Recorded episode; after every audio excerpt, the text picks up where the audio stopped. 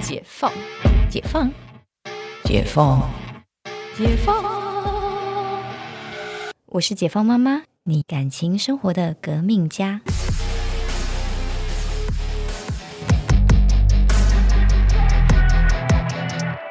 李珍妮嗯，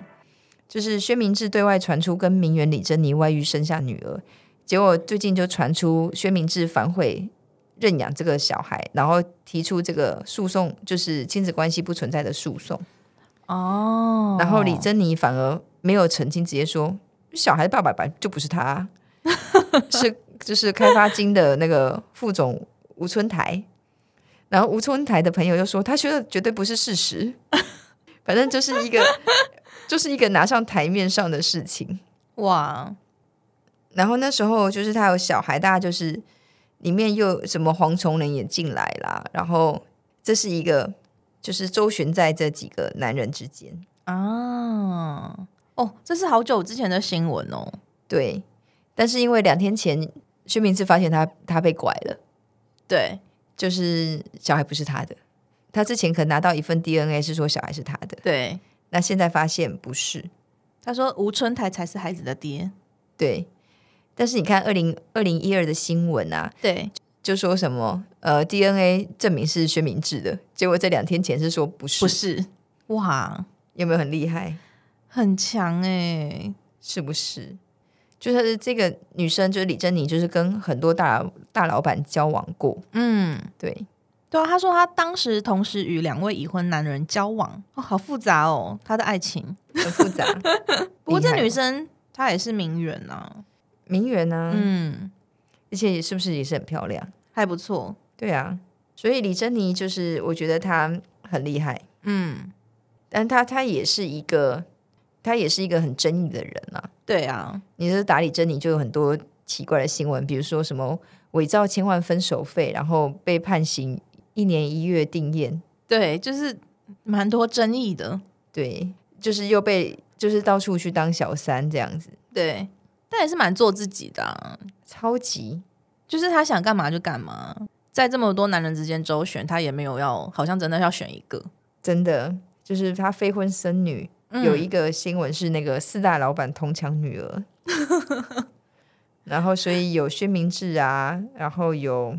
但是这些大老板们自己都没有小孩吗？都有，都有吧？这才是我觉得最厉害的。我也是觉得他很厉害耶、还是他们就是很想要跟李珍妮结婚？对吧？她就是一个漂亮厉害的女生，你看看她就是有四个人都是都出来讲都，是厉害的人呢、什么对对上市老板啊、汽车小开啊、什么什么高层、金融高层，对，哇哦！但他们当时应该很轰动吧？很轰动啊，超级轰动的。但是你看，是后面事情就是被讲说，哦，原来孩子的爸都不是他们，他们不觉得很丢脸 吗？反正那时候我觉得都已经拿上台面吵成这样，就已经没有讲丢脸的事情。哦，也是那时候已够丢脸， 很丢脸呢。对啊，，已够丢脸。然后吵成这样，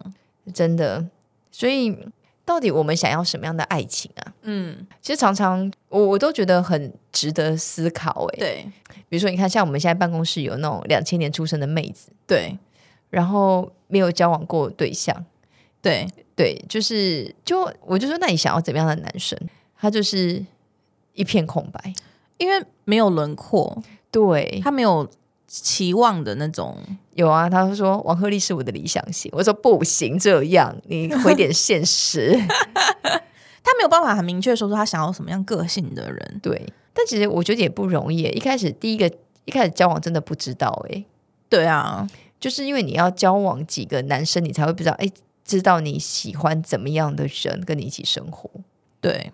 像我我自己，就是我第一个男朋友交往就是那种高中啊，你知道那种种高中嗯就纯纯的爱情，纯纯的爱，你就纯粹喜欢，对，然后也可能对方对你好，你就觉得哇很有爱与归属，嗯，然后就在一起。可是其实你也没那么喜欢对方，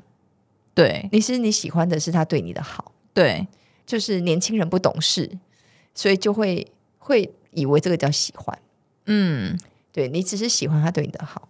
但我觉得学生时期的交往都不太算正式，对，没有，但因为我学生时期那种交往也是很狗很血啦，啊，真的我哦，真的超狗血， 就是真的，我跟你讲，我真的这个我都觉得可以开一集讨论我以前交往多过过多狗血的状况。下一集，下一集，对对对，好，下一集来讲这就个，啊是我们等一下讲那个下一集来讲那个交往过狗血的恋情，好吧？哦，狗血真心。